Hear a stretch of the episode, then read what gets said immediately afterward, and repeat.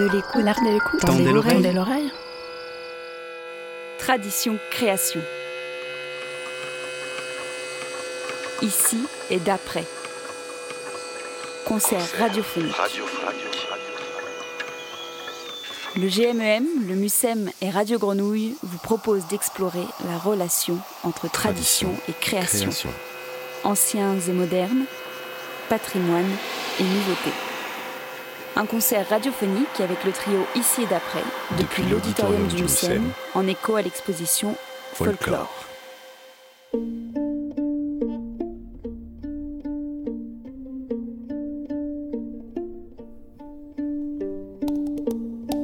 Le rapport de la tradition musicale à la création n'est pas du tout évident.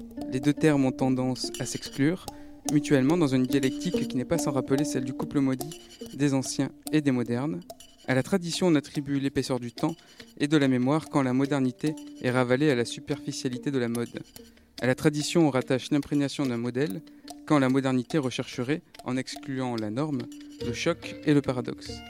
Mais la tradition peut aussi être renvoyée à l'usure des répertoires, à la fossilisation des comportements musicaux, à leur fixation dans une durée qui n'a pas toujours la portée d'un rituel, quand la création peut revendiquer la sidération de la découverte, l'ouverture fracassante d'autres horizons de conscience.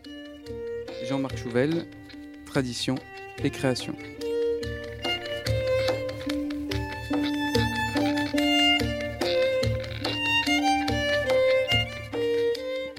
Voilà un extrait d'un texte qui a inspiré la rencontre d'aujourd'hui, un texte de Jean-Marc Chouvel, donc physicien, compositeur, chercheur et enseignant, notamment à l'Université de Reims et à la Sorbonne. Un extrait éclairant pour introduire euh, ici, dans l'auditorium du MUSEM, ce concert radiophonique Tradition Création. Concert car musique il y aura, et de la radio évidemment, partout où la voix sonne. Et pour ce faire, nous porterons la voix à plusieurs, en compagnie de Brigitte Lallier-Maisonneuve, fondatrice et directrice d'Athénor, scène nomade de Saint-Nazaire, labellisée Centre national de création musicale, avec Cyril Isnard, anthropologue, chercheur, spécialiste des résurgences patrimoniales de traditions musicales et religieuses en Europe du Sud et en Méditerranée, et avec Michael Dian, directeur artistique de l'espace culturel de Chailleul dans les Hautes-Alpes, scène conventionnée d'intérêt national, art en territoire. Bienvenue à tous.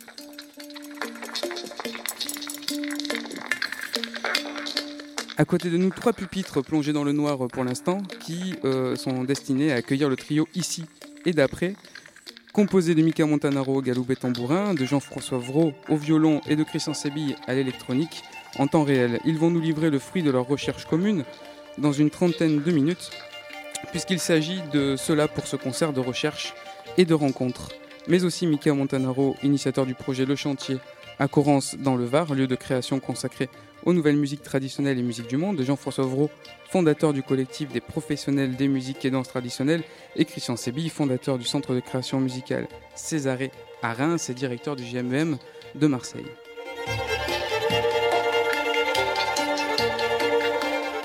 Musicien renseigné, donc compositeur engagé, merci à tous d'être là pour nous permettre, de nous permettre d'être ensemble pour propager des vibrations, des vibrations essentielles euh, par les temps qui courent où l'énergie peut s'appauvrir euh, un petit peu.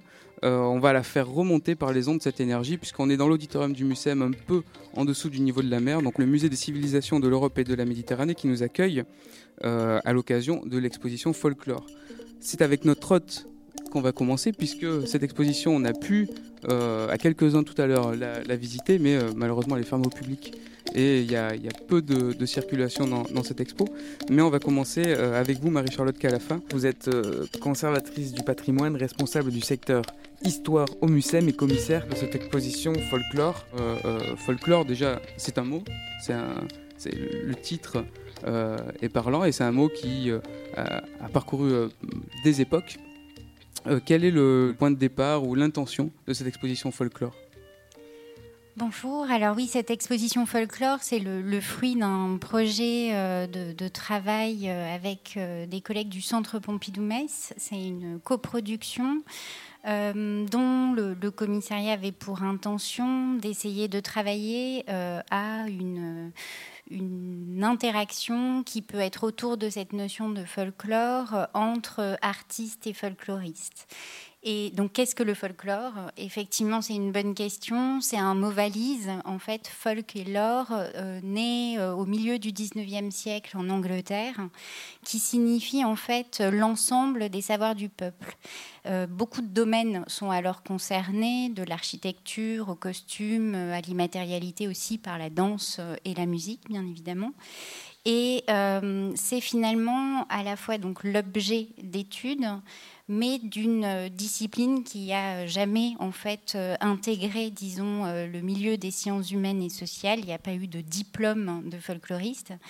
Mais ce qui est particulièrement intéressant, c'est qu'elle nous permet, cette exposition aussi, une relecture de nos collections, puisque le MUSEM, c'est un musée qui a hérité euh, des collections du Musée national des arts et traditions populaires et avant lui euh, du Fonds français du Musée d'ethnographie du Trocadéro, qui s'est effectivement nourri euh, de la collecte de ces premiers folkloristes français à la fin du 19e siècle. Et donc c'est un moyen de relire cette collection à l'aune aussi de ce qu'elles ont pu apporter pour la création contemporaine de leur temps. Euh, à travers des cas d'artistes modernes et contemporains qui ont puisé dans les domaines du folklore ou dans la dynamique même et la méthode des folkloristes, de quoi nourrir leur propre création. Et donc, pardon, euh, je vous coupe encore, cette exposition est euh, effectivement euh, pensée dans une dynamique qui nous conduit de la fin du 19e siècle jusqu'à aujourd'hui pour œuvrer à, à, montrer des cas pratiques qui vont nous conduire à la Bretagne, à la Roumanie, à la Russie. Donc c'est une échelle européenne que l'on propose sur ce sujet et euh, qui euh, permet de mettre en avant euh, des artistes comme Paul Sérusier, Gauguin, Kandinsky, Brancusi et encore beaucoup d'autres dans cette dynamique donc de création autour des domaines du folklore. Oui, on, navigue entre objets, objets donc de la, fin, des réserves et puis collectés. œuvres plus enfin, contemporaines, en tout cas, des artistes qui sont inspirés de ces objets. Et des citations, il y en a une justement de Paul Gauguin qui est, qui est euh, en exergue sur une simèse et qui est au, début de l'exposition. Alors, j'aime la Bretagne, j'y trouve le sauvage, le primitif. Quand mes sabots résonnent sur ce sol de granit, j'entends le son sourd, mat et puissant que je cherche en peinture. Alors, il y a un rapport euh, dans cette citation au son, alors peut-être pas là directement à la musique traditionnelle, mais il y a aussi euh, une partie qui est plutôt dédiée au son, et on, a tous bien apprécié ce, petit magnétophone en bois euh, qui est euh, euh, un objet qui appelle justement cet acte de, la collecte, de la collecte orale et d'enregistrer, l'acte d'enregistrer le son, euh, et en même temps qu'il y a une œuvre contemporaine. Alors oui, tout à fait. Il y a au début, donc dans l'exposition, cette citation qui parle donc de la, dynamique des quêtes des origines, parce qu'à travers le folklore, qu'est-ce qu'on questionne? C'est justement un rapport avec l'ancien, euh, avec le primitif, voire avec le sauvage euh, que les artistes vont, chercher. Et l'exposition, en fait, ensuite avance à poser la question de l'ambiguïté des paradoxes, paradoxes autour de ce terme, euh, à la dynamique autour en fait aussi du répertoire de formes, du vivier de formes qu'a constitué les folkloristes pour euh, les et, et, comme pour les artistes d'ailleurs. Et la quatrième partie où vous évoquez un objet en particulier, c'est celle qui va questionner l'immatérialité, parce que dans les domaines du folklore, il ne s'agit pas uniquement voilà, d'art populaire euh, matériel, mais aussi de tout ce qu'il y a autour, euh, dont une partie est consacrée à la musique, avec euh, effectivement un vis-à-vis entre le premier objet inscrit à l'inventaire du musée qui est un tambour, donc ça donne aussi l'intérêt de ces premiers folkloristes pour la musique, et la collecte matérielle des objets et du savoir-faire autour de ces objets. Et c'est en vis-à-vis avec une sculpture d'un artiste sculpteur, qui est aussi ethnomusicologue, euh, je dirais, qui est Michel Aubry, euh, qui a fait un road trip euh, dans les années 80 à la recherche aussi du savoir-faire des, des luthiers autour de Janza et euh, pour questionner cette histoire de la collecte aussi euh, d'un matériel qui est donc euh, sonore, il y a bien évidemment l'enjeu de l'enregistrement et pas forcément d'ailleurs de la mise sous forme de partition qui n'est pas toujours évidente pour la musique traditionnelle. Et donc cet objet est très symbolique parce qu'il montre à travers lui tous les savoir-faire qu'il a appris qui constituent aussi bah, l'œuvre des luthiers quand il s'agit de construire une cornemuse, une vielle à roue. Voit tous les matériaux aussi très précieux qui constituent ces objets, ces instruments sur lesquels on attache une valeur très importante, bien évidemment. Et euh, pour autant, c'est un objet pas usuel. Euh, ces bandes magnétiques n'en sont pas. Il s'agit d'objets en bois et bel et bien d'un travail de sculpteur. Et donc, il dit effectivement beaucoup de choses de cet enjeu de captation sonore d'un patrimoine vivant. On continuera à parler euh, de collectage. Pour continuer euh, et, filer, on va écouter un petit extrait que, que je vous soumets. Ah, excuse-moi si je ne peux pas parler en français, mais c'est un plaisir de présenter sur cette scène à Womex pour la première soirée de notre Womex uh, somebody who really unites the history of music with the future of music. Ah, ça, c'est une chose difficile à faire, mais c'est superbe. It's a singing person called Jean Maria Carlotti with Michel Mar, Joël Alouche. Thank you.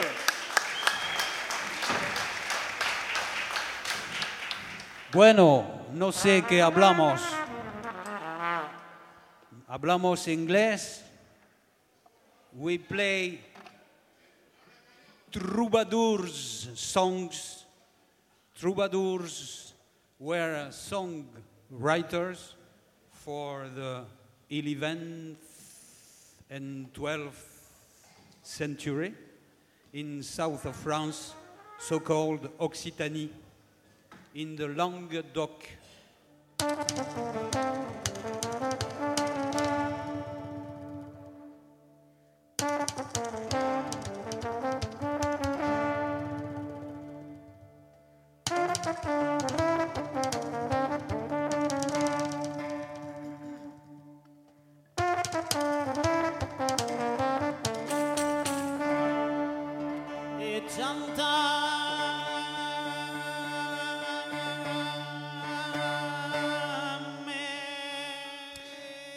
C'était le lancement du concert d'inauguration du WOMEX en 1997, c'est une archive Radio Grenouille, et donc on entend euh, Jean-Marie Carlotti euh, chanter euh, avec Michel Mar au cuivre, et il est introduit en anglais, et on annonce qu'il unit l'histoire de la musique avec le futur de la musique. Alors je trouvais que c'était une bonne, de bonne augure pour lancer, pour lancer cette conversation, et aussi d'être sous le parrainage de Jean-Marie Carlotti. Euh, on l'entend euh, en français, euh, en espagnol, en occitan, en anglais. la fin de l'exposition folklore d'ailleurs ouvre hein, sur cette, possibilité de folklore mondial, alors qu'on ne pourrait pas réduire à la world music. mais déjà en 97, et puis Jean-Marie Carlotti a, aussi beaucoup travaillé, beaucoup collecté dans, les années, dans les années 70. donc là, on, parle de, world music et peut-être de, mouvement mondial. Vous êtes tous actifs sur, votre, sur votre territoire. D'où ça parle quand vous êtes, euh, euh, par exemple, à Saint-Nazaire, Brigitte Allée Maisonneuve Peut-être vous pouvez nous dire un mot sur ce que représente pour, vous d'être là, à Saint-Nazaire, et quelle est l'activité de votre, de votre centre de création? C'est effectivement bien cette entrée-là euh, par le lieu, par l'espace, par la, rencontre avec un, territoire qui euh, vient questionner euh, la, création et cette, cette question. J'ai bien aimé depuis tout à l'heure, vous avez parlé des savoirs du peuple, commencez par là. vous avez parlé aussi euh, euh, j'ai entendu euh, bah, la référence à la Bretagne, la référence à, au, sol, à la pierre, à des sons organiques, à des objets. Il n'a jamais été question d'époque ou d'hier et puis là, on a entendu les langues. Euh, donc, en fait, euh, je pense que c'est effectivement, enfin, vraiment intéressant d'aborder ces questions par la relation à, un espace, à un territoire. Et euh, alors, en ce qui concerne Athénor, mais aussi les centres nationaux de création musicale, les, les questions qu'on se pose sur comment mettre en relation les compositeurs d'aujourd'hui, la création et et les gens et les habitants et les personnes. Et donc la rencontre avec effectivement, les territoires, les personnes, les habitants, les gens, euh, et ce qu'ils dégagent et ce qui se passe, et toutes les richesses là, comment ça vient nourrir, ça vient questionner le geste des, euh, euh, des artistes, des compositeurs aujourd'hui, maintenant. Et si on veut, puisque les, dans le domaine de la création contemporaine, ou souvent de la création musicale, entre autres, ou souvent ça a été on a été accusé de d'élitisme, de, plein de choses euh, tout à fait, euh, euh, voilà, pas, enfin, inabordables pour les gens. et si on, se posait la question dans l'autre sens, enfin, et comment effectivement en en mettant en relation, et on l'a, enfin c'est pas juste une idée, hein, c'est quelque chose qu'on expérimente et qu'on a expérimenté tous les jours et que vous allez entendre tout à l'heure, parce que euh, voilà le, travail qu'on a pu faire effectivement euh, sur le territoire chez nous avec Jean-François, Christian, et, et comment en, en en, allant à l'intérieur de, ce qui se vit dans, ce territoire, euh, par le collectage, en questionnant et en proposant, euh, et comment les compositeurs qui travaillent en écho avec ce matériau-là, euh, comment tout d'un coup on a non pas quelque chose qui vient décorer euh, les musiques euh, traditionnelles, mais comment on a autre chose qui vibre autrement. Et là, euh, dans la rencontre avec le public, il n'y a, plus de problème, puisqu'on est, ensemble, avec des choses qu'on connaît, et comment les choses qu'on connaît vont nous permettre d'aller vers l'inconnu. Alors j'aimerais qu'on écoute à ce propos euh, Jérôme Casalonga donc du euh, centre de création Bocce en Corse qui donc n'est pas euh, avec nous aujourd'hui mais je l'ai eu par téléphone il y a quelques jours. On peut différencier de la musique comme ça. Je pourrais dire qu'est-ce qui est une musique agricole, qu'est-ce qui est une musique urbaine. Ça, on ne produit pas les mêmes choses. Et la musique contemporaine, pour moi, n'est pas forcément urbaine. Alors l'urbanité, comme on la pense aujourd'hui, c'est sûr que c'est très contemporain. Le monde industriel est récent, donc euh, si on considère que uniquement ce qui est industriel est contemporain, d'après moi, on se trompe. Le paysage est hyper important. Hmm. On ne compose pas dans la même manière et le paysage, il est façonné par les hommes. Donc, euh, forcément, l'agriculture, euh, elle, est, elle, est, comme vous voyez un champ avec ses sillons, avec des allées, de, des, manières de faire les murs en pierre, euh, les amoncellements, les, édifices euh, patrimoniaux agricoles ou, modernes ou anciens, il y a un rythme, il y a quelque chose qui se, passe. Et le paysage et le relief lui-même est rythmé aussi. Euh, donc la terre sur laquelle on vit, forcément, euh, et c'est de là qu'on vient, elle, nous influence, elle nous donne les codes pour créer. La terre sur laquelle on vit nous donne les codes pour créer. Euh, enfin, je pense que ça va vraiment dans votre sens.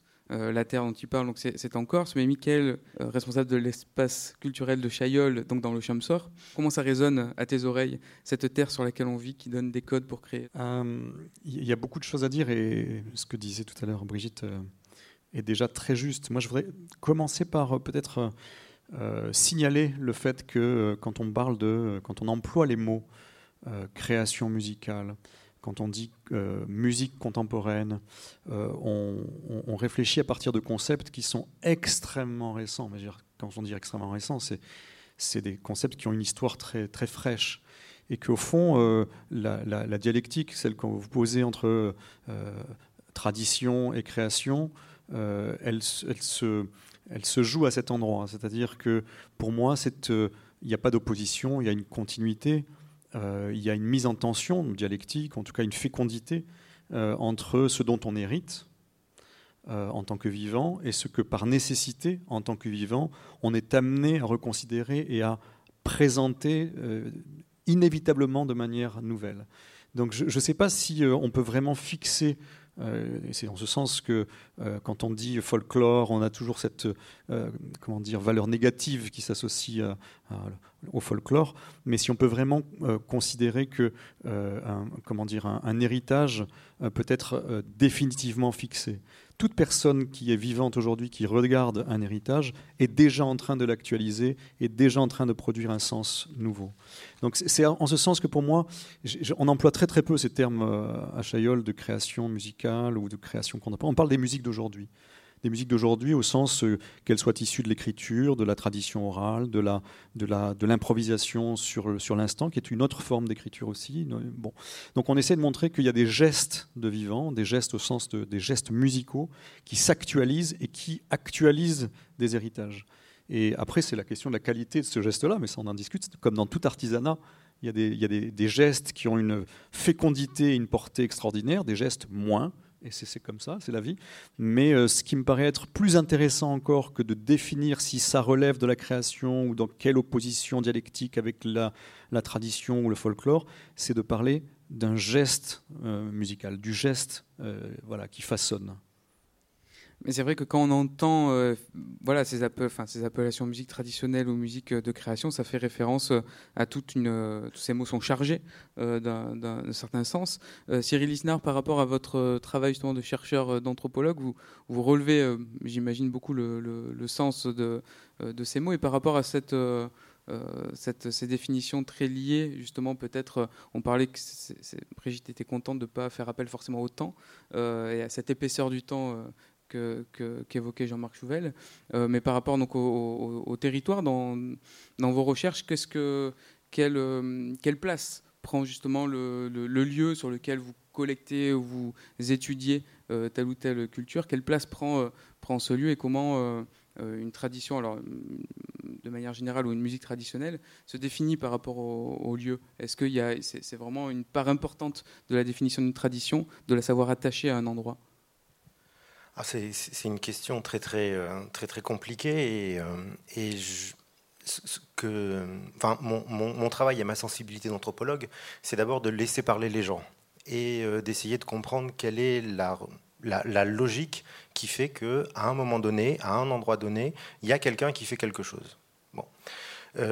est-ce que le lieu est le critère pertinent pour définir et pour caractériser la production qui est faite dans, ce lieu-là et à cette époque-là euh, Je dirais oui et non. On n'est pas dans un système déterministe. On est dans, des dynamiques d'appropriation, comme, ça a été, euh, comme ça a été rappelé tout à l'heure, des héritages, qui font que chaque personne va relire et va réinterpréter euh, ce qu'il a reçu. Et ce qu'il a reçu, il va l'exprimer suivant ce qu'il a autour de lui, et euh, on, arrive à une, à une science qui serait très très très difficile, qui serait d'arriver à saisir ce qu'individuellement chacune des personnes peut réinterpréter de son propre héritage. Et donc on n'est pas du tout dans une perspective d'une science, disons, euh, sociale ou collective, mais on serait au contraire plutôt vers une approche de la sensibilité individuelle. Et, euh, et, là, du coup, moi, moi, ce qui me pose question, c'est que, par exemple, eh ben, vous pouvez avoir euh, des Japonais qui apprennent le, le, tango, vous pouvez avoir euh, des Mexicains qui font de la musique traditionnelle africaine, et alors là, à ce moment-là, qu'est-ce que ça veut dire le lieu?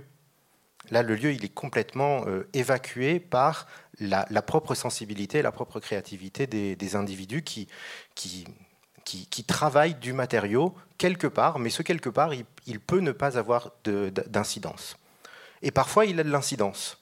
Et euh, il a de l'incidence souvent quand, quand quand les gens ont des positions plutôt extrêmes vis-à-vis d'une reconnaissance ou d'un passé qui a été difficile ou, euh, d'une situation qui est, euh, qui est très très très compliquée pour eux à vivre aujourd'hui, où le lieu devient un élément euh, d'attachement et de, et, de demande de reconnaissance, mais on n'est plus du tout dans la, même, dans la même dynamique, disons, politique et de création individuelle. Et alors la notion d'authenticité à cet endroit-là, est-ce qu'elle est cohérente ou enfin intéressante ou existante? Est-ce que c'est ça fonctionne comme concept? Alors, de, la même manière que pour le lieu, il faut voir ce que font les gens du terme authenticité. L'authenticité, c'est une valeur, c'est une notion que les gens utilisent, c'est un concept que les gens utilisent dans leur vie quotidienne et dans leur création artistique ou, ou pas artistique, pour essayer d'évaluer et donner une valeur à ce qu'ils font. Et comme on est du côté de la valeur, on est du côté de la, morale, on est du côté de l'esthétique, on est du côté de la construction, et donc il y a des choix qui sont faits. L'authenticité, c'est un des critères pour euh, définir si quelque chose est bon ou n'est pas bon s'il est populaire, s'il n'est pas populaire, s'il est du lieu, s'il n'est pas du lieu, s'il est euh, d'une personne qui vient d'un vrai milieu rural ou d'un vrai milieu urbain. Donc c'est une, notion qui va, être dynamique, qui va, se modifier tout le temps en fonction du contexte dans lequel on, va l'appliquer. Et moi, ce qui me semble le plus important dans, dans la question que pose l'authenticité, c'est pas de savoir si une chose est vraie ou fausse, si elle est vraiment de là ou si elle est vraiment d'ailleurs, c'est plutôt de savoir qu'est-ce que ça cache. Qu'est-ce que ça veut dire quand euh, on dit que quelque chose est authentique? Ça veut dire que quelque chose d'autre n'est pas authentique. Et pourquoi est-ce que cette, autre chose ne serait pas aussi légitime que ce qu'on dit être authentique? Donc il y, a des questions de pouvoir, il y a des questions de politique, de légitimation des activités culturelles des, gens qui font qu'on doit replacer l'authenticité, pas simplement au niveau esthétique, mais vraiment au niveau politique et moral, parce que c'est une notion qui exclut et qui fabrique de la différence dans la création musicale, enfin dans la création musicale, donc euh, là on entend que on est aussi dans ce que tu disais, Michael, on est toujours dans une, euh, une, démarche qui va vers l'avant. Donc en fait, la, la, musique de tradition, la musique traditionnelle est un, un, marchepied, est une base pour euh, continuer à créer. Et est-ce que de toute manière l'avenir ou en tout cas la, la, suite logique de la tradition n'est pas une création permanente? J'ai envie de, répondre par cette phrase de, Gustave Mahler, le compositeur euh, chef d'orchestre, qui disait euh, La tradition, c'est pas vénérer les cendres, c'est souffler sur les braises ça rejoint ce qu'on disait ici et là. Juste pour petite parenthèse. Pour revenir sur la question de, nos ancrages, du rapport au territoire et de ce qu'on y trouve, et ça fera écho à ce que vous disiez tout à l'heure, sur le fait qu'un paysage est une réalité construite, sédimentée, qui est déjà quelque chose dont on hérite, et quand on regarde un paysage, on ne regarde pas quelque chose en deux dimensions on regarde une profondeur de champ, on regarde, les géographes euh, le savent, enfin la géographie humaine a beaucoup travaillé sur cette question. On ne peut pas considérer le paysage simplement comme euh, un, ou territoire, puisque ce mot est très à la mode actuellement, comme euh, un simple plateau de monopoly sur lequel on vient poser des choses. Il y a vraiment une dimension de sédimentation profonde qui fait que quand on regarde un paysage où on considère un territoire, on y entend, si on, prend un peu de temps pour cela, si on écoute les anciens, on écoute les gens qui y vivent, etc., un ensemble de ressources qui sont à la fois sédimentées et activées par l'activité des, personnes qui y vivent. Ça nous ramène à la question euh, de la création, parce que euh, ce que vous disiez est très juste, il y, a, à la fois des choses qui sont déterminées par le lieu, mais en même temps, euh, j'avais un maître qui me disait dans mon enseignement, dans l'apprentissage que j'ai reçu, l'enseignement que j'ai reçu, on est toujours à la fois le sculpteur et la sculpture. C'est-à-dire qu'on est façonné par nos environnements parce qu'on y trouve autant qu'on y façonne des choses qui ensuite y seront inscrites. Donc c'est vraiment un mouvement dialectique, c'est-à-dire si on ne sort pas de cette idée qu'il n'y a pas à choisir entre tradition et création, mais qu'il y a à vivre dans cette mise en tension, dans cette polarité extrêmement féconde, à ce moment-là, euh, on, va, on va patauger dans cette, euh, dans cette difficulté à définir où est le vif de la création. Brigitte Allier Maisonneuve, comment, euh, cette, euh, comment vous l'entendez, vous, la, la une création euh, permanente dans votre lieu, à partir peut-être effectivement de, des gens que vous recevez, des résidences que vous accueillez Comment ça se pratique chez vous, dans votre, dans votre maison? J'aime bien quand tu parles de, de, mise en tension parce que effectivement c'est quelque chose comme ça ou de mise en mouvement ou de, de, dynamique. Et comment on est dans nos lieux euh, responsable de, cette dynamique. Enfin, on est là pour ça, juste pour ça, j'ai envie de dire, euh, pour euh, pour que les gens se rencontrent, pour mettre des gens ensemble, pour en lien avec un territoire, pour pour provoquer les les, les rencontres, les sentir les possibles et, faire que ça puisse exister et, et, gerber quoi. C'est-à-dire comment on met comment voilà comment on rend du possible en fait. Et, donc euh, euh, bah, justement concrètement euh, cette relation, par exemple, très, voilà, Jean-François Vraud sur un territoire euh, euh, autour de Saint-Nazaire qui travaille avec les partenaires, les gens qui font du collectage, qui écoutent, où on travaille avec un parc naturel régional qui est là et qui aussi écoute les paysages. Jean-François nous fait rencontrer Cyril qui vient nourrir la pensée. et puis on met, voilà, ensuite Jean-François avec Christian qui connaît aussi bien le territoire et puis euh, où ils ont déjà travaillé ensemble. C'est-à-dire, c'est juste ça en fait. C'est juste mettre les gens ensemble écouter, enfin, comment s'approprier, enfin, comment ils s'approprient les choses, comment on, ouvre, on ouvre du possible et de la pensée, enfin, et comment on travaille ensemble, je crois, avec des gens qui viennent aussi d'horizons différents, qui ont euh, des, euh, des, savoir-faire différents, des, compétences différentes.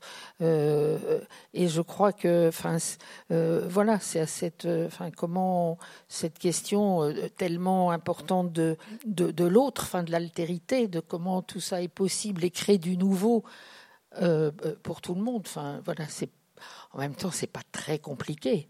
Mais, c'est, mais c'est, vous êtes à des endroits pivots en fait hein, de vos activités, euh, notamment euh, pour, pour les centres de création. Et c'est vous notamment, je crois, qui avez rapproché Christian Séville, Mika Montanaro de Jean-François Vraud pour le trio euh, ici et d'après qu'on va entendre là. Vous avez senti que ça aurait pu matcher entre eux, comme on dit?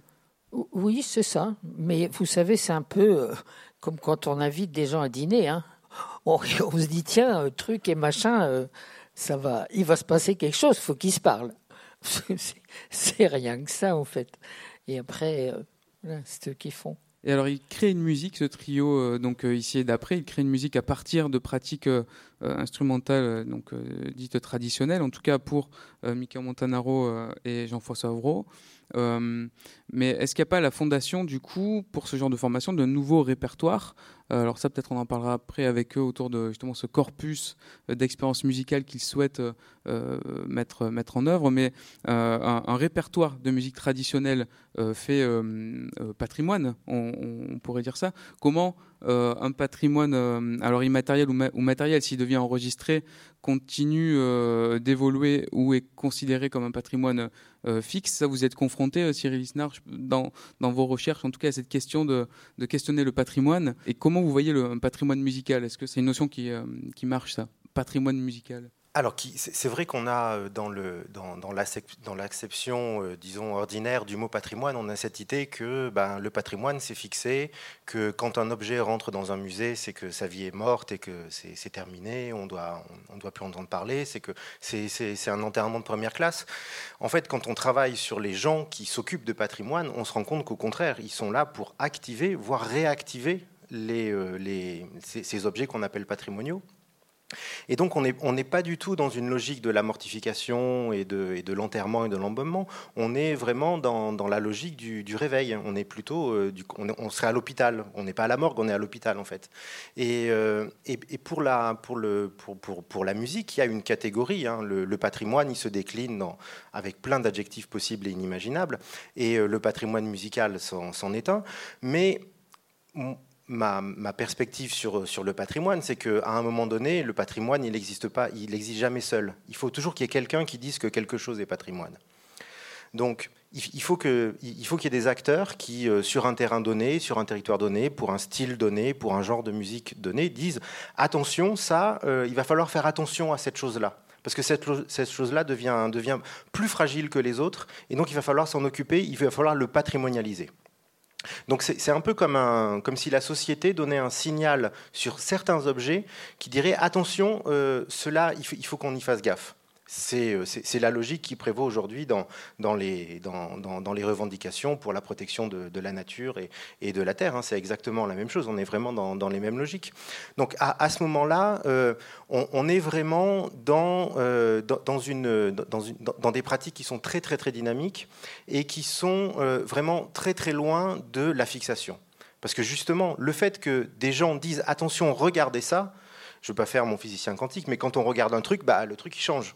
Et, donc il bouge, il est dynamique. Euh, et, c'est parfois même, c'est parfois même le, disons, le souci patrimonial qui va faire réveiller des choses.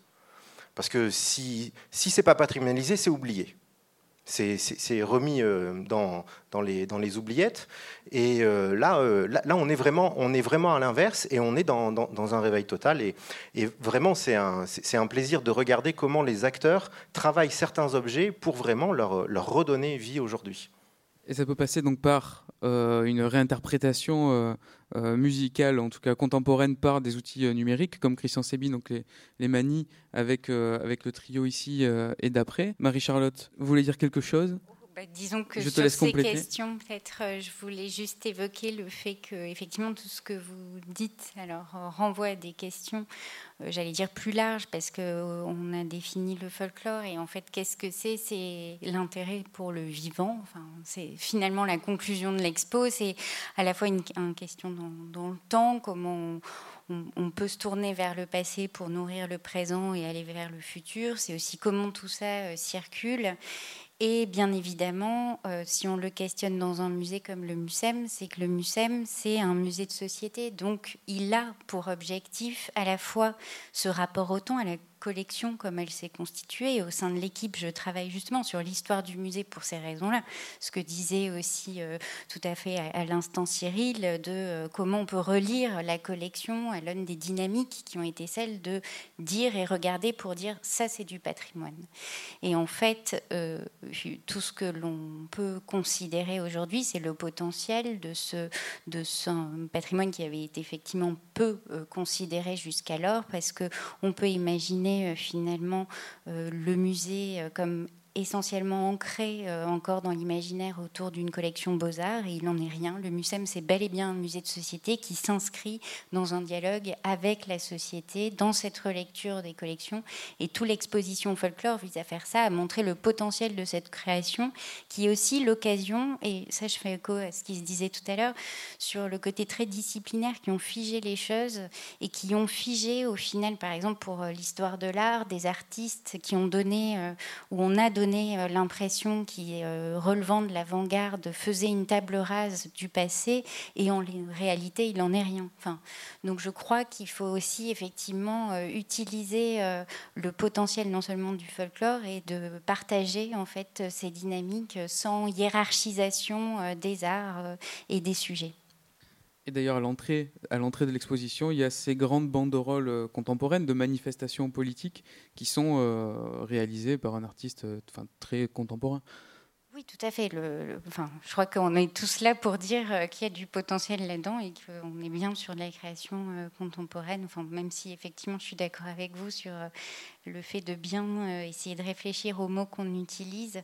C'est une approche aussi qu'on a eue de beaucoup figer les choses et parfois à travers elles avec des enjeux et des regards un peu négatifs. Le folklore, c'est effectivement un mot, on peut le dire, je pense encore, on a voulu montrer son potentiel, mais dès que j'ai eu l'occasion de discuter avec euh, euh, tout le monde sur cette notion de folklore. Ce qu'il en reste, c'est euh, c'est quelque chose de pas sérieux en fait. Donc effectivement, c'est aussi l'ambiguïté et paradoxe de ce terme qui a traversé, et en particulier en France, des épisodes autour de la récupération politique qui font aussi qu'aujourd'hui toutes les nations qu'on discute là et qu'on discute dans l'exposition entre tradition, identité, etc., sont des choses qui sont encore lourdes de sens aujourd'hui, qu'on sait à quel point elles peuvent être récupérées.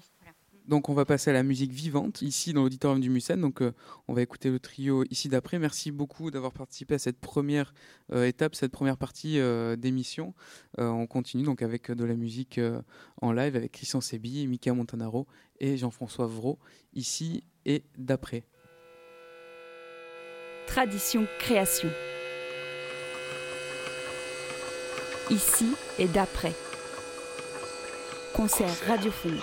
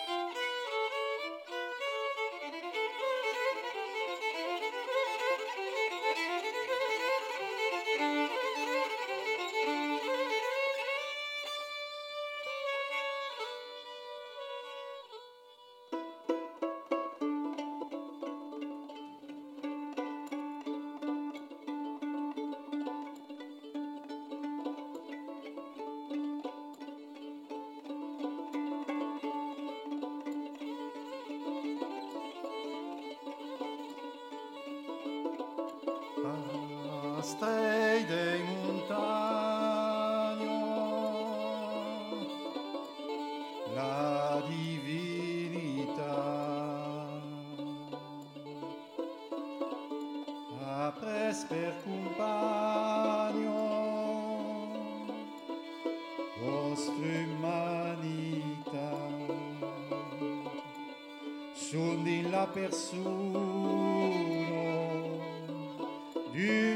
picciun garçon. Che son paire d'uno per vostro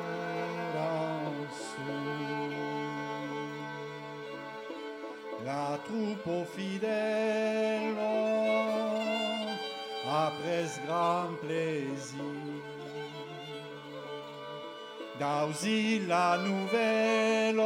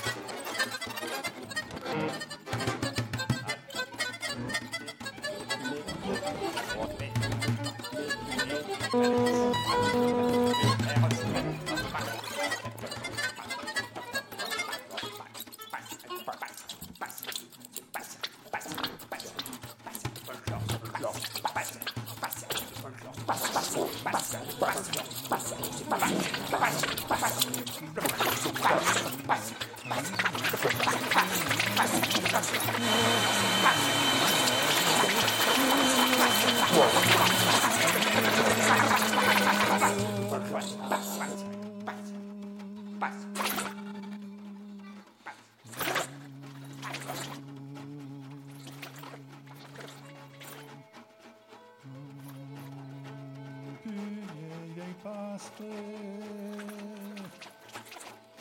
ele que saber.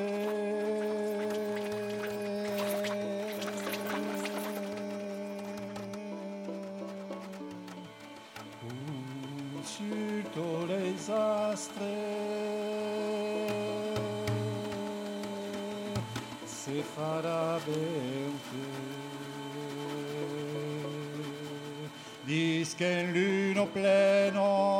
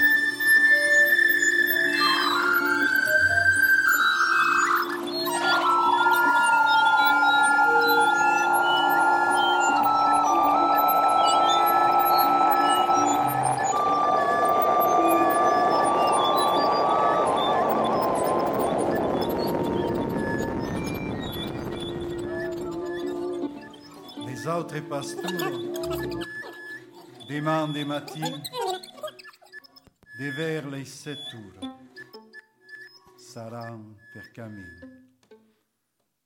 Cresi che sei li faran pa mau, car lo ven che buffo es pagaire cau. Car lo ven che buffo es pagaire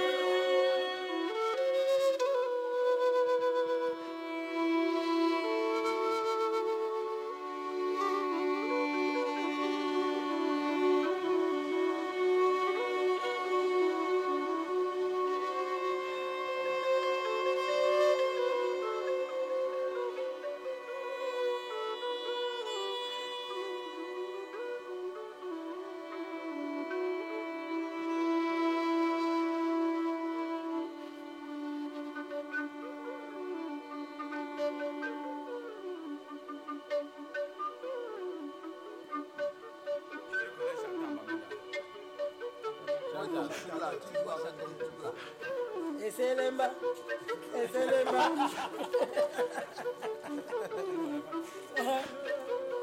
Ah.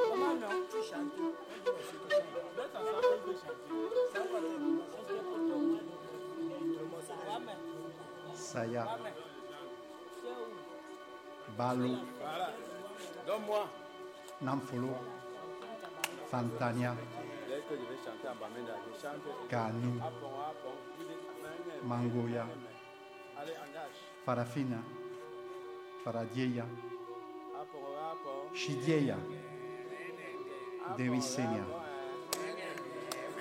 maloya Chidieia, Demuia, Demuia, Nemau, Cororo, Nemau, Cororo, Nemau.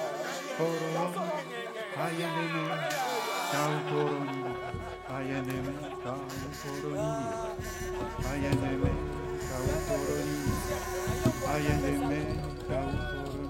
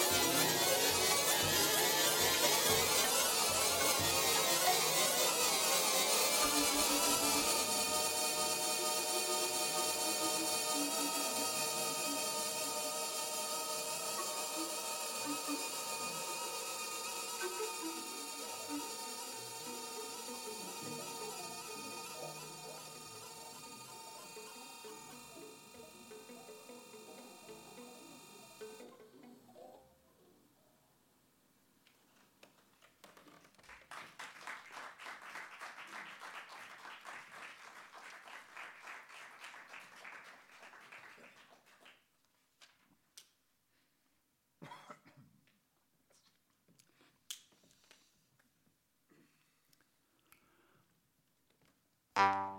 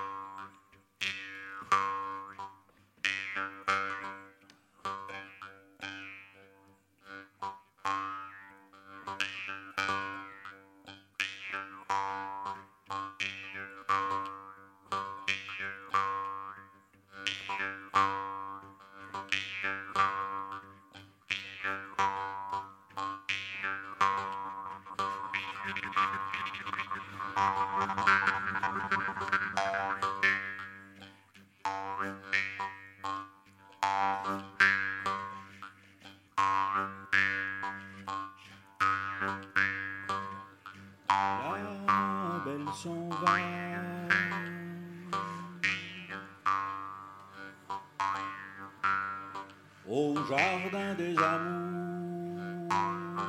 Voilà un an ou cinq semaines.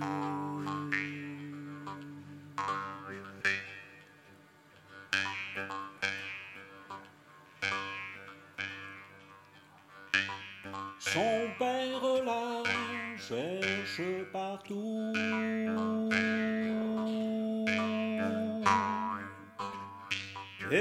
son amant qui est en peine.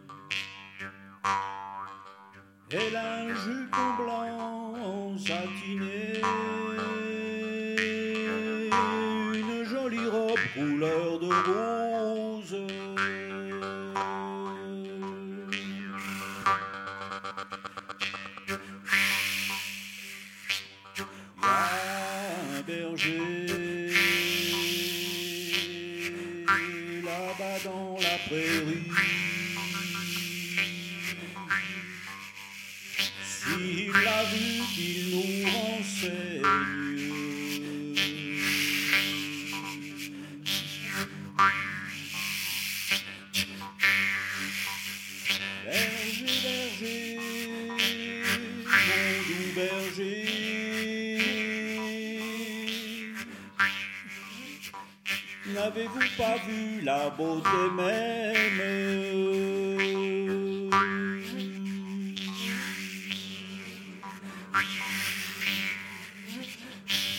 Elle est là-bas, là-bas dans la prairie,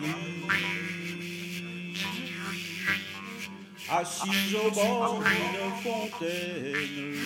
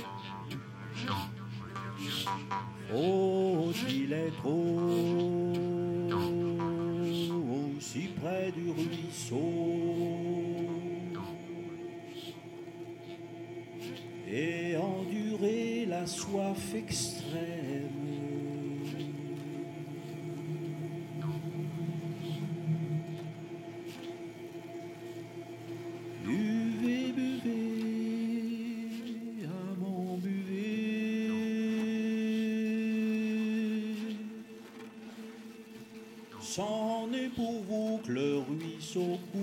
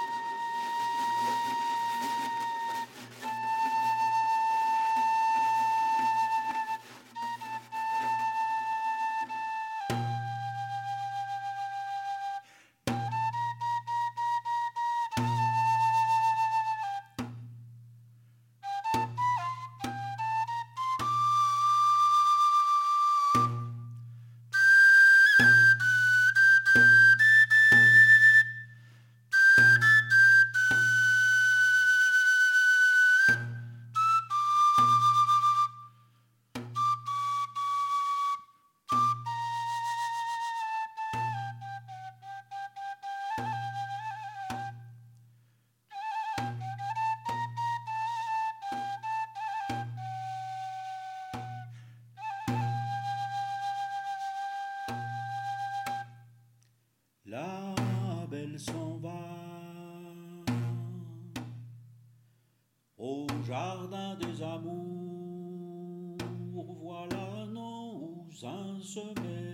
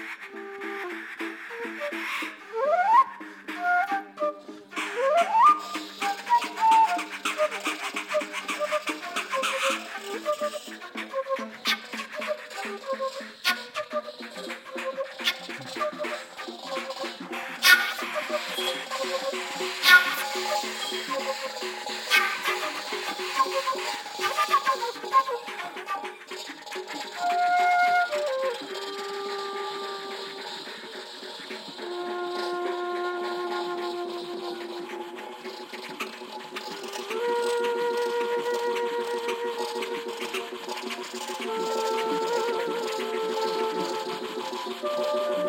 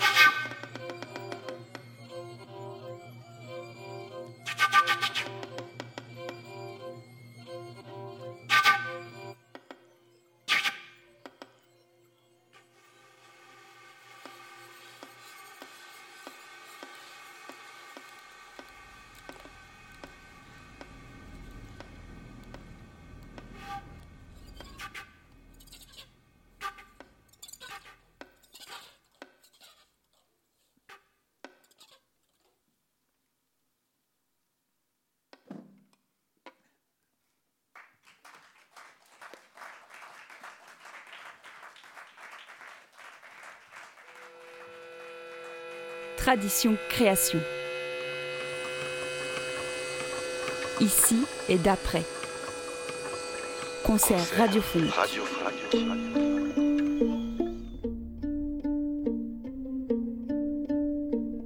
On se retrouve après ce moment euh, musical euh, passé avec euh, ici et d'après. Donc Christian Sébille, Mika Montanaro, Jean-François Vraud, merci de nous avoir euh, fait euh, partager ce moment euh, que tout le monde attendait, qui nous a bien rempli de bonnes, de bonnes vibrations. On est encore avec Brigitte Lallier Maisonneuve du centre Athénor de Saint-Nazaire et avec Michael Dian de Chaillol. messieurs, est-ce que vous pouvez nous présenter un petit peu, quand même, même si tout ne repose pas que sur l'instrumentarium, mais quand même c'est assez, assez, fascinant, vos instruments respectifs Michael, peut-être pour commencer. Alors dans ce, dans ce travail-là, j'ai utilisé plusieurs flûtes, des galoubets tambourins, du galoubet, des tambourins, euh, des tambourins préenregistrés aussi, et beaucoup de, flûtes de la Méditerranée. Voilà, donc ney, euh, flûte traversière, euh, et aussi j'utilisais même une flûte peul. Voilà, pour peul. c'est en fait ce sont des sons, des histoires, des rencontres aussi pour moi, de, des cadeaux souvent. J'ai la chance qu'on m'offre beaucoup de flûtes. Euh, et, j'essaye de, d'en, tirer quelque chose qui, plus qui me ressemble, plutôt que de ressembler à une tradition, à une tradition même provençale. Parce que là, les, vents euh, que tu évoques, euh, dans le galoubet tambourin, c'est une association entre une percussion donc, et un vent. Est-ce qu'il y a d'autres associations comme ça dans les flûtes que tu joues? C'est plutôt euh, une ben, accumulation il y a, En général, il faut deux musiciens. L'intérêt du, du galoubet tambourin, c'est que le même musicien joue en même temps de la flûte et, du, et de la percussion. Mais ça existe au Pays Basque aussi ça existe au Béarn, mais là, à ce moment-là, le tambourin est remplacé par euh, un instrument à cordes frappé. Voilà, c'est un instrument qui a été très répandu et qui est devenu ici en Provence un peu un instrument iconique. C'est l'instrument de la Provence, mais en fait c'est un instrument euh, de musique avant tout. Jean-François, au violon et euh, à la voix. Alors d'ailleurs, on m'a quelqu'un dans le public a été attentif à essayer de décrypter les paroles de, cette, de ce, morceau que tu interprètes à la voix. c'est issu d'un collectage d'ailleurs ou c'est une composition? Oui, c'est une collecte, c'est une version d'une chanson traditionnelle très, très répandue dans le domaine francophone qui s'appelle le, label est au Jardin des Amours, plus connu sous le nom de Jardin des Amours. Et c'est une version berrichonne qui vient d'à côté de Châteauroux, d'une très grande chanteuse berrichonne qui s'appelait Dédé Dufaux, qui s'appelle Dédé Dufaux et qui est centenaire, qui a eu 100 ans cette année. Voilà. Et donc tu es au violon, mais aussi à quelques petits euh, idiophones? Oui, moi j'ai commencé par jouer du violon et je travaillais sur, euh, sur plutôt la tradition des musiciens du Massif central où il y a une tradition de violon assez répandue entre le Limousin et l'Auvergne.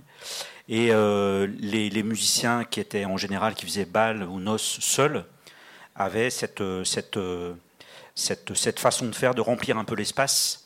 On appelle ça aussi l'homme orchestre. C'était pas tout à fait des hommes orchestres, mais c'était des gens qui, euh, qui, faisaient, feu de, tout bois, j'allais dire, c'est-à-dire qui tapaient des pieds, qui chantaient, qui jouaient du violon. Et, il leur arrivait aussi parfois de rajouter des, objets sur les instruments, plutôt à des, fins de musique imitative. On rajoutait un verre sur, sur l'instrument ou un couteau ou un, trousseau de clés pour imiter d'autres instruments, la vielle avec le violon. Et euh, je me suis, j'ai beaucoup cherché dans cette matière euh, et la préparation, ce qui m'a, ce qui m'a d'ailleurs rapproché de d'autres grands préparateurs, mais de la musique contemporaine cette fois-ci, puisque Mickey a, a, évoqué effectivement John Cage et, et, son violon préparé, et donc toute cette question de la matière, euh, de la matière sonore m'a beaucoup, m'a beaucoup et m'intéresse beaucoup. Et évidemment, je, cherche beaucoup des choses qui mélangent le voix, la voix et le, et le violon. Et on pourrait dire que tout ça part de cette petite, de cette petite tradition de, village.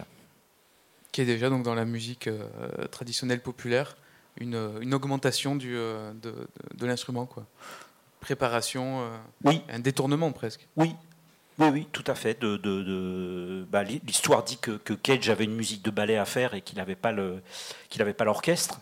Et en fait, il a commencé à rajouter des choses dans son piano pour faire, voilà, pour faire un orchestre pour les violonneux, c'est un peu la même chose. En fait, on rajoute des pieds, on rajoute la voix, on rajoute euh, éventuellement des préparations, on change la tonalité dans le béarn avec un lacet autour de, l'instrument. Enfin, il n'y a, pas, du tout cette sacralisation de cet instrument qu'on peut parfois rencontrer dans la musique savante, pas, toujours, mais parfois. Et voilà, il y, a une relation assez libre à l'instrument, à la tenue aussi de l'instrument. La, tenue est d'une certaine façon peut-être un peu moins standardisée que dans la, dans la tradition savante, quoique, quand je regarde des photos de violonistes, je vois qu'ils le tiennent tous de façon différente. Donc euh, peut-être ceci n'est-il qu'une légende, voilà, de dire il y a une, une façon de, de, de porter le violon, de, de, voilà, de jouer de, l'instrument. Mais en tout cas, il y, a, il y, a, cette relation assez libre, assez plastique en fait à l'instrument. Euh, ce qui compte, c'est de faire du son et d'être en relation avec euh, bah, un territoire, d'une certaine façon, des gens qui sont là, et puis une fonction. La, musique traditionnelle, c'est une musique de fonction. On n'a pas trop parlé tout à l'heure, mais euh, moi je sais que c'est quelque chose qui m'intéresse. C'est quoi, quoi la fonction de la musique qu'on joue quoi? Est-ce qu'on est simplement des, esthètes? Et les esthètes, c'est super. Mais euh, est-ce qu'il est qu'il y a une fonction dans la musique qu'on fait? Et s'il y a une fonction, quelle est, quelle est cette fonction? C'est une question que peut-être je vous poserai après s'il y a une version balle qui est prévue de votre trio. Mais avant ça, Christian euh, donc aux machines, alors à une autre, euh, une autre position. Mickey et Jean-François sont debout, toi tu es assis derrière, derrière des écrans. Euh, c'est ce qu'on voit. Visuellement, on te perçoit comme ça. Euh, est-ce que tu peux nous raconter un petit peu quels outils, quels instruments tu actives? Alors, mon ordinateur n'est pas de 1834. il n'est pas en bois. il n'est pas en bois. Et non, mais peut-être déjà préciser que tout ce qui est produit avec l'ordinateur ce sont des transformations à partir euh, de ce qui est joué par euh, Mikéou et par Jean-François. Donc, euh, ce ne sont pour la plupart des sons que, cela. Alors, il y a bien sûr quelques lignes de tambourin qui sont rajoutées, et puis quelques références également, et qui, sont des, enregistrements que j'ai faits. On en entend un très clairement qui est sur un marché africain qu'on reconnaît. Donc pourquoi ces, bah, ces, petites citations? Bah, Ces citations parce qu'effectivement, elles parlent d'un ailleurs.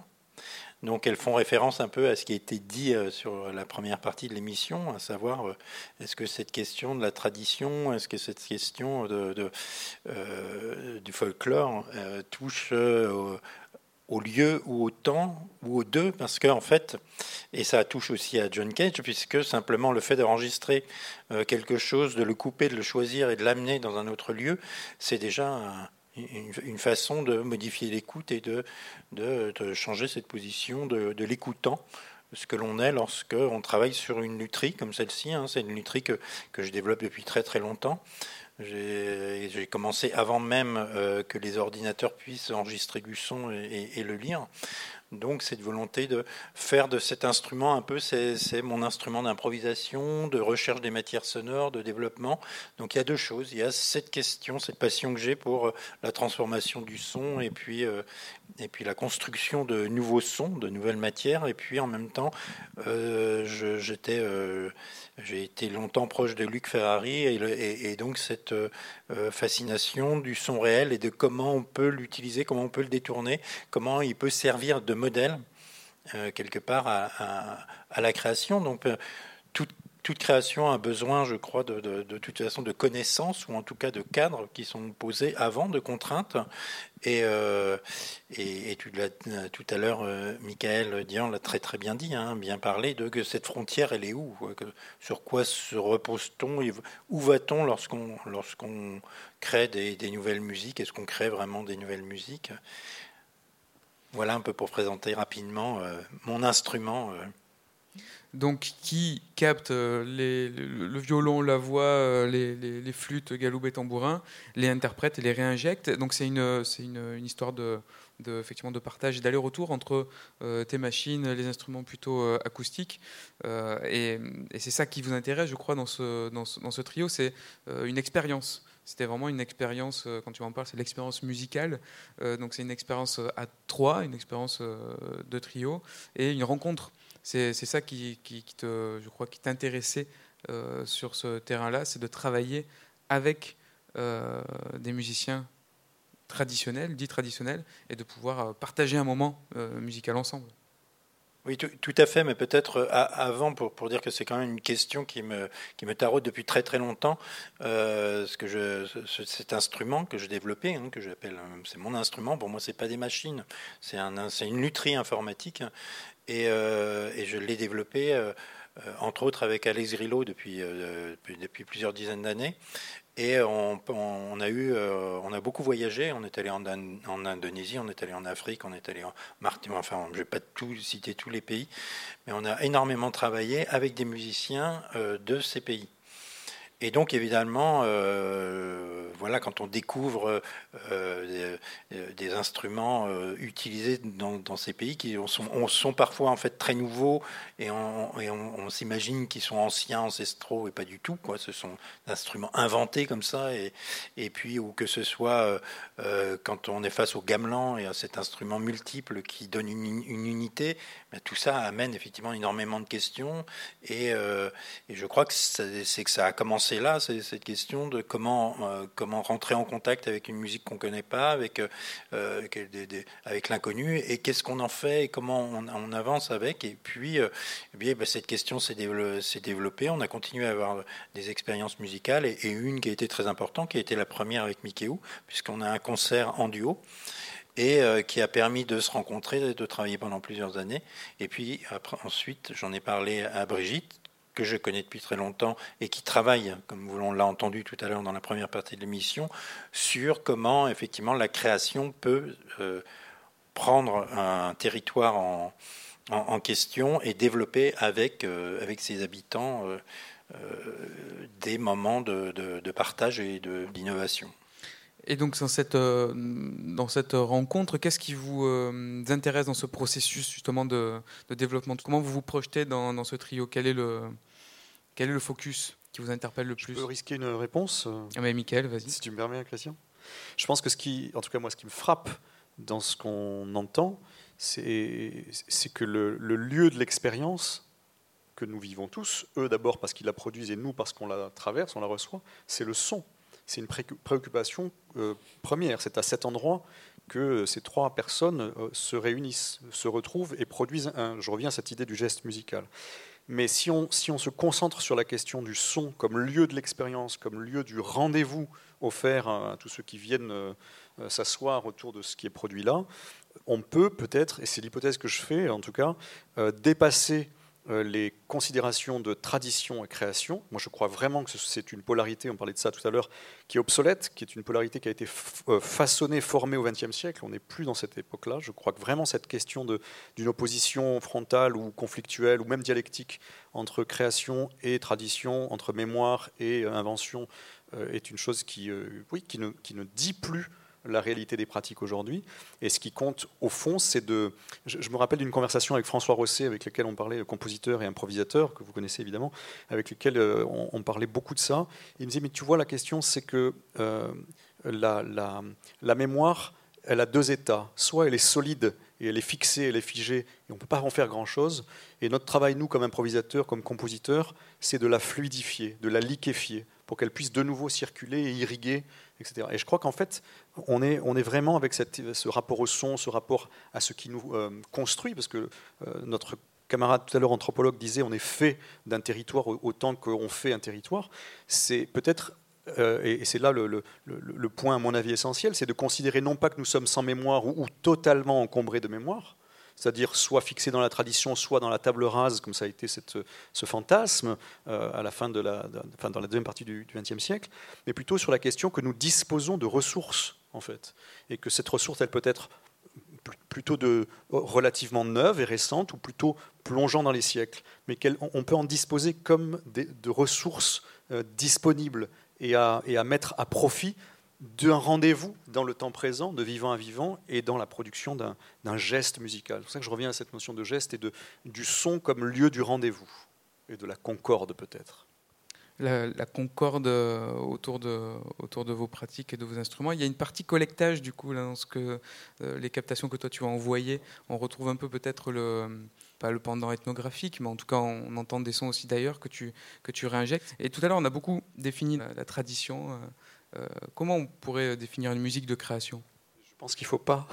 C'est ce que je pense, c'est qu'il faut, il faut sortir de ces catégories qui, encore une fois, ne nous permettent plus de dire la vitalité de, propositions comme celles qu'on vient d'entendre. Ce sont des catégories obsolètes. Moi, tout mon travail, vraiment, hein, au quotidien, c'est de, de, rendre poreux au point qu'on euh, que, puisse imaginer des circulations et des hybridations de telle sorte qu'on n'ait plus à se poser la question de est-ce que c'est dans la création. Moi, quand je regarde euh, Jean-François qui rentre sur scène et qui produit ce qu'il produit, honnêtement, je ne me pose pas la question de savoir si c'est un musicien traditionnel ou un compositeur, improvisateur. Euh, il est un musicien vivant qui dispose d'un ensemble de ressources qu'on peut identifier, il en parle très bien d'ailleurs. Mais son geste, là, aujourd'hui, est un geste, je ne sais pas, j'ai pas envie de dire de création, est un geste d'invention. Mais de la même manière que Christian, qui dispose d'autres ressources, d'une autre, autre histoire à mettre en partage, et c'est ce et comme Mikéo et tout le monde. Donc c'est ça la question, c'est il faut sortir de tradition, création, on n'en peut plus. en ce qui me concerne, j'utilise quand même beaucoup d'effets. On ne voit pas, puisque ça se passe tout à l'intérieur. Je chante dans mes flûtes, je, souffle différemment, tout ça, ça fait partie de, d'une étude pour essayer, pour amener dans cet instrument que je pratique depuis, depuis que je suis enfant, pour y amener le monde dans son, dans son entier. C'est-à-dire que le, les, les Peuls chantent dans leur flûte, ils chantent euh, autre chose que ce qu'ils jouent, ils chantent des choses magnifiques. Je peux le faire au Galoubet, mais il fallait que je les rencontre, ces musiciens, pour qu'ils que je sente que c'était possible. Et c'est pour moi donc de la création ou de la, une nouveauté d'utiliser ça, le chant, dans le galoubet. Mais ça, ça existe dans, dans, certains peuples depuis très longtemps. Les bergers hongrois font ça depuis, depuis des, des, siècles. Et voilà. Donc en même temps, on est toujours en train de, vivre au présent de la musique et de, jouer. Depuis que je travaille avec euh, Christian Sébille, je me suis aperçu que je jouais avec ces machines, avec son, jeu à lui. C'est-à-dire que tout en jouant, je sais le son que, ça va produire. Parce que je sais que si, si je, je donne des petites notes répétées pendant assez longtemps, il va les utiliser. Alors que si je passe dessus sans, faire attention, elles seront perdues. Et ça, c'est en, travaillant, en, en, étant ensemble, en jouant, en prenant du plaisir à le faire. Et je, et je crois que tu as absolument raison en parlant du son. On est dans le son. On s'installe là avec tous ceux qui veulent venir et, on fabrique du son. Mais ça peut être le son du free jazz, ça peut être le, son de la musique contemporaine, ça peut être le son symphonique d'une de Berlioz ou de, Mozart aussi. C'est du son dans lequel on, va se retrouver, organisé et qu'on qu organise. Et en plus, là, on l'organise dans le temps présent. Et, peut-être quand même, pardon Brigitte, simplement pour donner la parole à Jean-François, parce que ce qui me semble important dans la question qui était posée, c'est comment on s'est rencontrés. C'est-à-dire, on se retrouve dans une salle et on, effectivement, on ne fait pas n'importe quoi et il y a des modalités de rencontres qui ont été amenées par les uns, par les autres. Et, Jean-François, lorsqu'il est arrivé, il nous a proposé des, jeux de, de, de, rencontres en se posant des questions sur la question mélodique, sur la question rythmique. Sur... Et je crois que c'est important de, de, dire à un moment que chacun peut apporter, apporte des, des, des modalités de rencontre. Hein, ça se fait pas on va, en disant, ben voilà. Euh... Oui, je pense que Jean-François peut raconter des choses. Ouais. Conteur, on a dit, c'est ça? Moi, je, je, peut-être la chose que je dirais par rapport à la pratique, puisque ta, ta question, c'est de savoir euh, qu'est-ce qu'on qu interroge dans la pratique du trio. Moi, si, j'avais à faire un détour par la poésie, moi, ce qui m'intéresse là-dedans, là en tout cas, c'est la relation au temps. Il y a une relation au temps qui est modifiée. C'est-à-dire qu'on en a tout de suite parlé avec Christian, d'ailleurs, quand on s'est rencontrés. Moi, j'avais déjà fait un peu des tentatives avec, euh, avec des gens qui travaillent sur les ordis, etc. Et moi, il y a une, y a une chose qui m'intéresse beaucoup. Venant des, des musiques traditionnelles, étant dans les musiques traditionnelles, la question de la transmission du temps d'une chose très ancienne, euh, d'archaïsme vrai ou faux, d'ailleurs, je, me tourne euh, vers, vers toi, euh, qui nous a parlé de l'exposition tout à l'heure. Donc euh, voilà, cette espèce du temps, le temps c'est quoi? Quelqu'un quelqu nous a traduit, transmis quelque chose, on va le rejouer, on va le rejouer de façon différente. Je suis d'accord que c'est des, des, choses que tous les musiciens se, se posent, mais peut-être dans, ce milieu des musiques traditionnelles, la question du temps, de la transmission, a peut-être quelque chose. Bon, peut-être, peut-être, mais peut-être pas.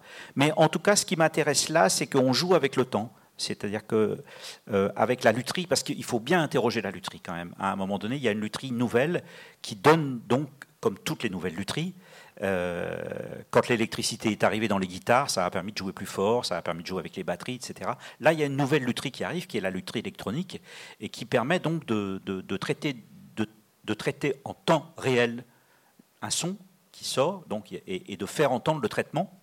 Euh, ça, c'est une première chose, c'est-à-dire que fait, euh, si je mets un trousseau de clés sur mon, violon, je transforme le son, mais lui, il est capable de le faire aussi et de faire entendre à la fois le son acoustique et aussi le son traité, mais aussi de faire entendre quelque chose que j'ai joué dix minutes avant ou une demi-heure avant. Euh, éventuellement de retourner complètement ce que j'ai joué, de le jouer à l'envers, etc. Donc il y a une relation au temps qui est, qui est, qui est, qui est, qui est différente et qui, je trouve, euh, euh, on dit que la musique c'est l'art du temps, c'est vrai, c'est pas que l'art du temps, c'est aussi l'art de l'espace, pour rejoindre la discussion sur le son. Euh, mais en tout, cas, la question du temps, évidemment, dans la pratique musicale a de l'importance. Et là, je dois dire qu'on est, euh, quand, on, commence à jouer avec les outils euh, dont dispose Christian et qu'il a mis au point longuement, on se retrouve dans, des situations temporelles nouvelles, inédites d'une certaine façon. Et que, ça, c'est quand même très intéressant, parce que du coup, dans l'expo, tu nous as très bien expliqué à la fin de l'expo, c'est des objets de magie, des objets divinatoires. Évidemment, on, est tous plus ou moins dans la, pratique artistique. Cette question-là, on n'en parle pas entre nous, mais on, lit des bouquins tout seul dans sa chambre sur la magie et sur, la sorcellerie. Mais, qu'à un moment donné, cette question nous intéresse. C'est-à-dire qu'on on, on voit bien qu'on commence à jouer avec le, temps, retourner le temps, faire appel, rejouer une situation qui a été jouée dix minutes avant. C'est une situation magique. Si on la regarde très, euh, très, très basiquement euh, pour des hommes du 20e, de, penser qu'on va pouvoir jouer avec quelque chose qui s'est joué juste avant. C'est comme quand on a photographié les premiers Indiens. Les premiers Indiens ne voulaient pas être photographiés parce qu'on leur volait leur âme quand on les photographiait. Et là, c'est un peu la même chose. Donc on, lui, on, lui, confie nos âmes, on te confie nos âmes avec lesquelles il joue.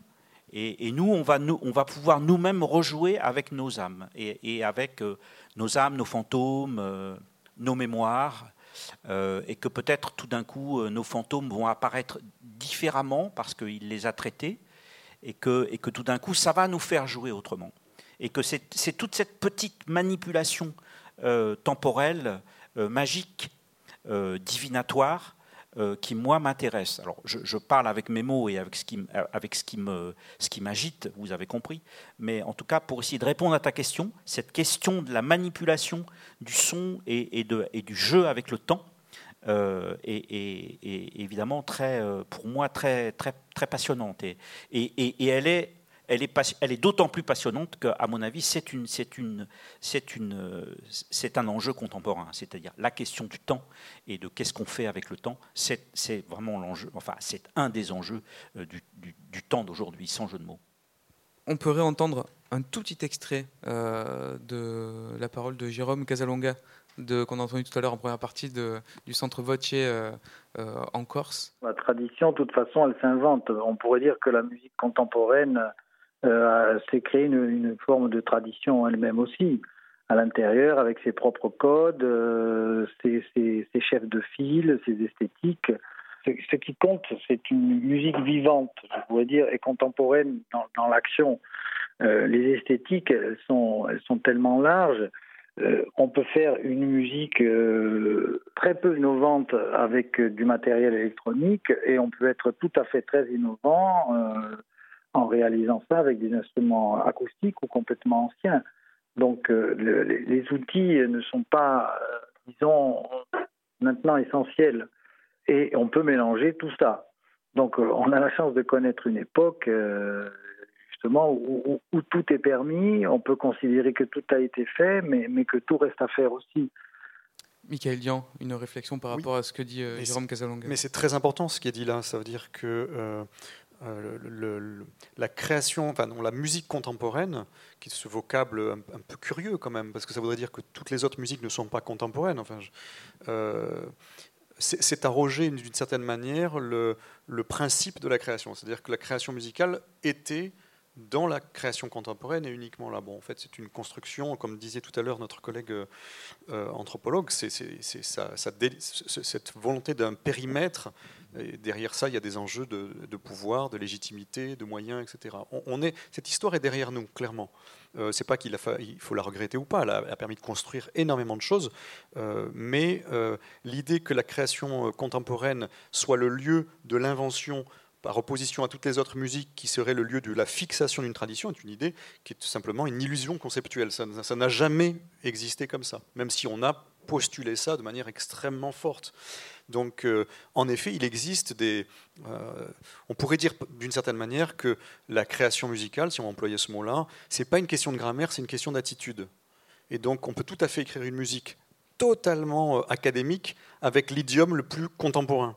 Et on peut écrire une musique extraordinairement vivante et inventive avec un, patrimoine, j'allais dire, musical, génétique, qui est déjà euh, euh, très installé dans les mémoires. Donc euh, le, langage utilisé ne garantit rien. Et donc ce que dit Casalonga, c'est absolument pour moi fondamental. Et on est en effet dans une période où on peut maintenant reconsidérer beaucoup des circulations beaucoup plus fluides, beaucoup plus euh, inventives, beaucoup plus libres euh, à partir des, héritages divers dont la contemporaine est un des héritages. Moi j'avais l'habitude de dire la musique contemporaine c'est une des musiques du monde. Je ne vois pas en quoi on pourrait même considérer que ça pourrait, que ça pourrait être le point de vue à partir duquel euh, on va définir les autres qualités de toutes les autres musiques. Donc c'est ce qu'on entend là. Et c'est pour ça qu'on revient à la question du geste musical, je reviens là-dessus, du son comme lieu du rendez-vous, de la rencontre. Euh, ça ne veut pas dire que c'est un son qui est euh, désinvesti de mémoire, c'est un son qui, comme le disait tout à l'heure est, est, le lieu de, de récit comme dans un paysage, on a des récits qui sont enchâssés, qui sont sédimentés, dans un son, dans un instrument, dans un geste musical, on entend la, portée d'une rencontre entre un musicien euh, avec euh, un héritage plutôt des musiques euh, de tradition orale occitane, qui est allé rencontrer un peuple peul et qui a, voilà, on entend que tout ça s'est joué. C'est ça qui est intéressant. C'est pas de savoir si cette grammaire correspond à la norme de ce qui a été posé comme étant garantissant le principe d'une création. Christian, cette analyste te parle? Oui, euh, bien sûr, bien sûr, je ne peux être euh, que, d'accord et, séduit par euh, tout ce que dit Michael. Mais notre musique, ces musiques que l'on invente, elles ont quand même beaucoup de mal à exister. Et que même si aujourd'hui on a beaucoup d'outils, énormément d'ouverture, on voit bien que bah, cette ouverture, on, a, du mal à la transmettre.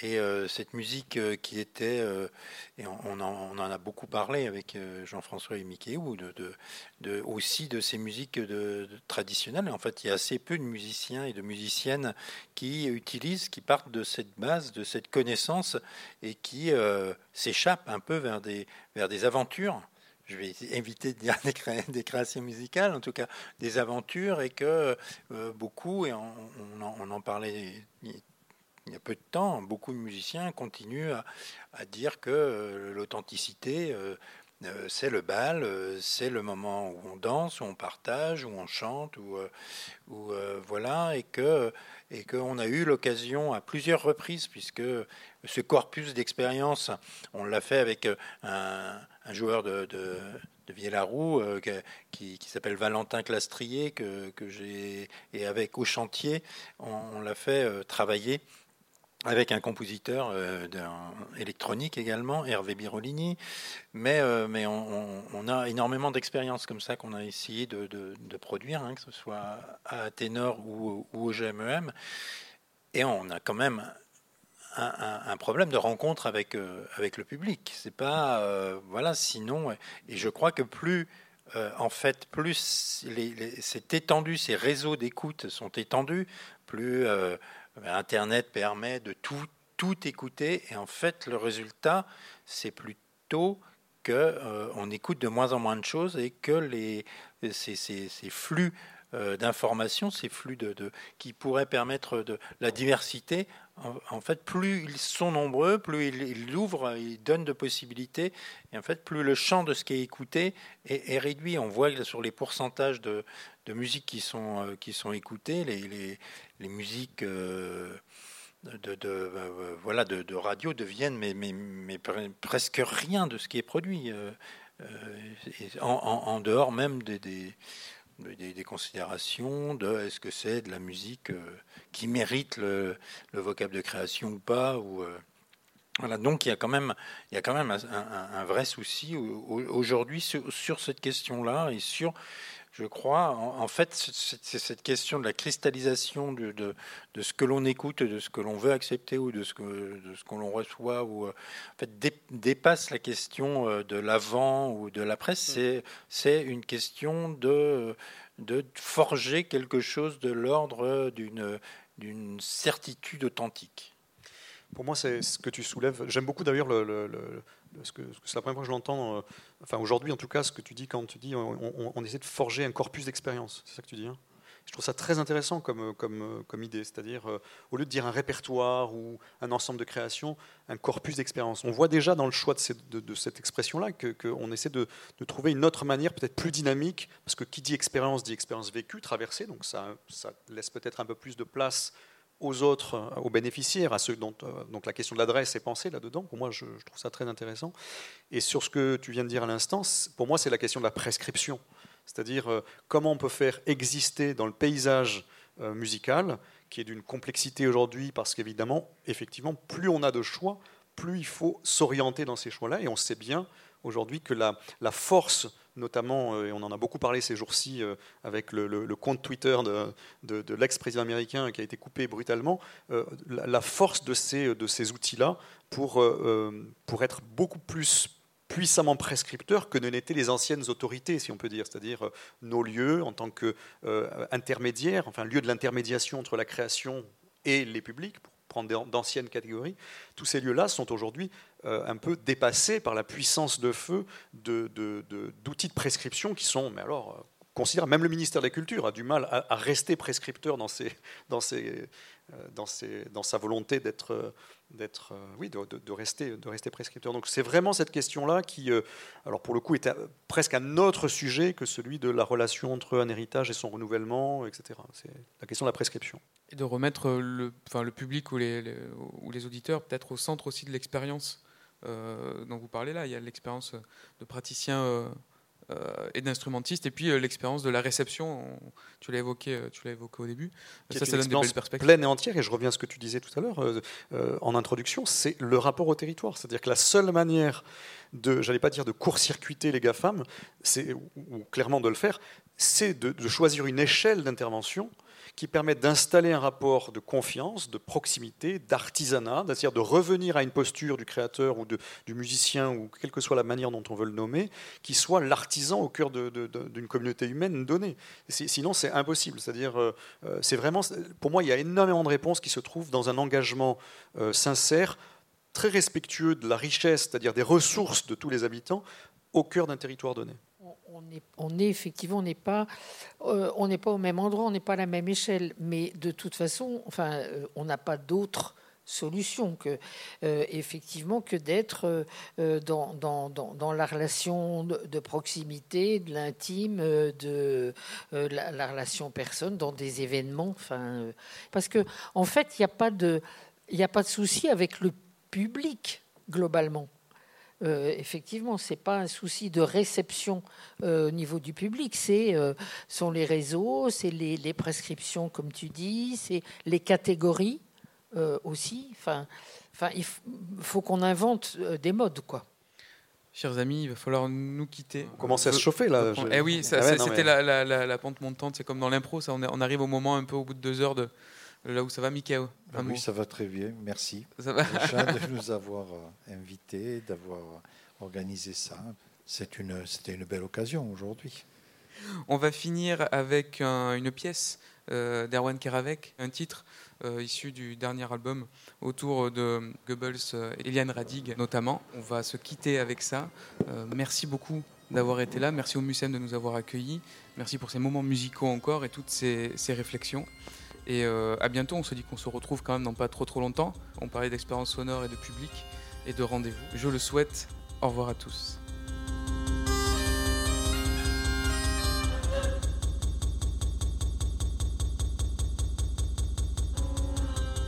Ce concert radiophonique Tradition Création avec le trio Ici et d'après a été co-réalisé avec le GMEM, le MUSEM et Radio Grenouille Euphonia en écho à l'exposition Folklore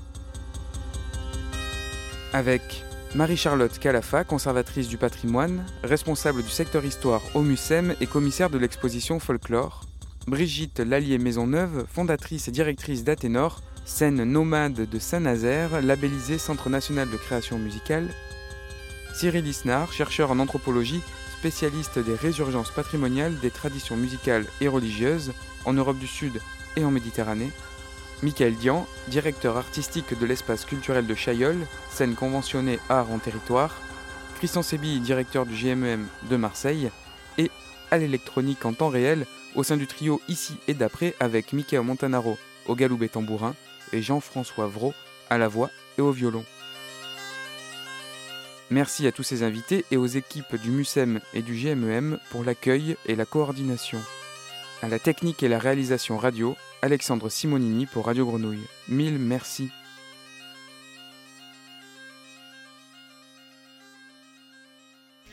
L'art de l'écoute, tous les dimanches à partir de 20h. Écoute, j'écoute. L'art de l'écoute. Le créneau dédié aux explorations sonores.